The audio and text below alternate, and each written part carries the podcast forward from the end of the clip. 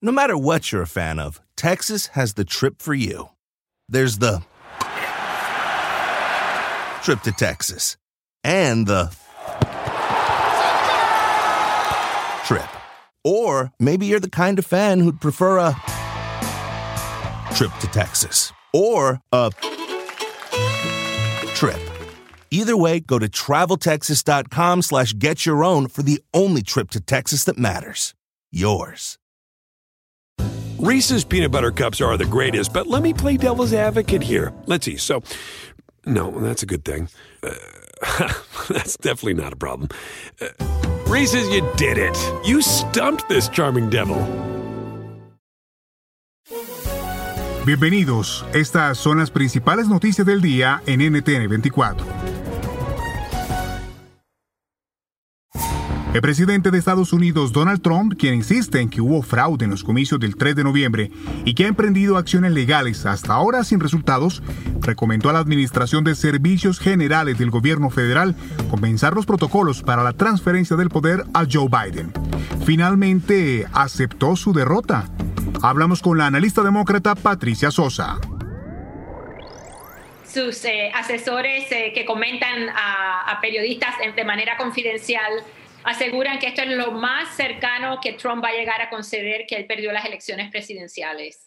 Ha permitido que la transición eh, continúe, eh, eh, pero todo el mundo nos informa que él nunca va a conceder, ¿no? que va a ser, seguir pensando de que hay una opción o una posibilidad de revertir la elección. Sabemos que eso no es verdad y que ya estamos en una transición oficial hacia el nuevo presidente Joe Biden. También conversamos con la estratega republicana María Herrera Mellado. No, no estoy de acuerdo. Es simplemente una recomendación para iniciar los protocolos de transición.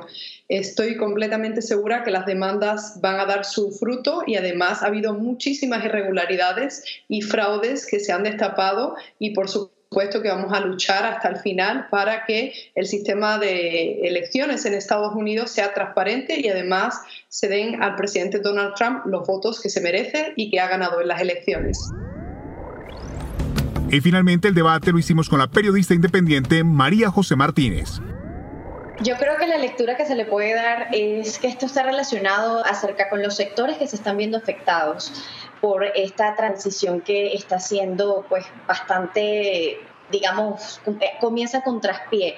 Y hay que hablar que Estados Unidos está sufriendo una crisis económica producto de la pandemia del coronavirus, que si bien es cierto, el presidente Trump había recuperado la economía, pues el tema de la pandemia ha afectado y la misma pandemia a su vez, esto tiene un impacto económico. Nuevas protestas en Chile, donde cientos de manifestantes alzan su voz en contra del presidente Sebastián Piñera. ¿Qué es lo que piden?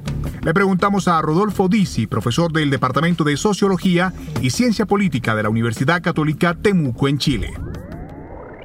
En los últimos días han habido bastantes protestas a lo largo de Chile, eh, sobre todo en las principales ciudades, Santiago, Concepción, Valparaíso, eh, con, eh, digamos, cortes de tránsito, enfrentamientos entre carabineros, la policía y manifestantes. Estas protestas están relacionadas sobre todo con la gestión de la pandemia por parte del gobierno y sobre todo respecto a la crisis económica asociada con el coronavirus. la principal causa actualmente de las protestas tiene que ver con un segundo retiro del 10% de los fondos de pensiones. El Congreso anunció un segundo retiro de estos fondos a través de una reforma constitucional y eh, el gobierno anunció de que va a ir al Tribunal Constitucional para detener este proceso, para que no se apruebe esta, esta reforma y además eh, presentó eh, también un, un proyecto de ley propio.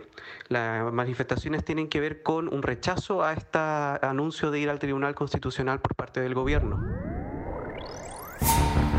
El gobierno de México confirmó que este año no habrá peregrinaje hacia la Basílica de la Virgen de Guadalupe, que permanecerá cerrada entre el 10 y el 13 de diciembre, fechas en las que millones de personas acuden para rendirle tributo. La medida se toma como prevención para evitar la expansión del coronavirus. Conversamos sobre este tema con Juan Carlos Hidalgo, columnista en La Nación, Costa Rica.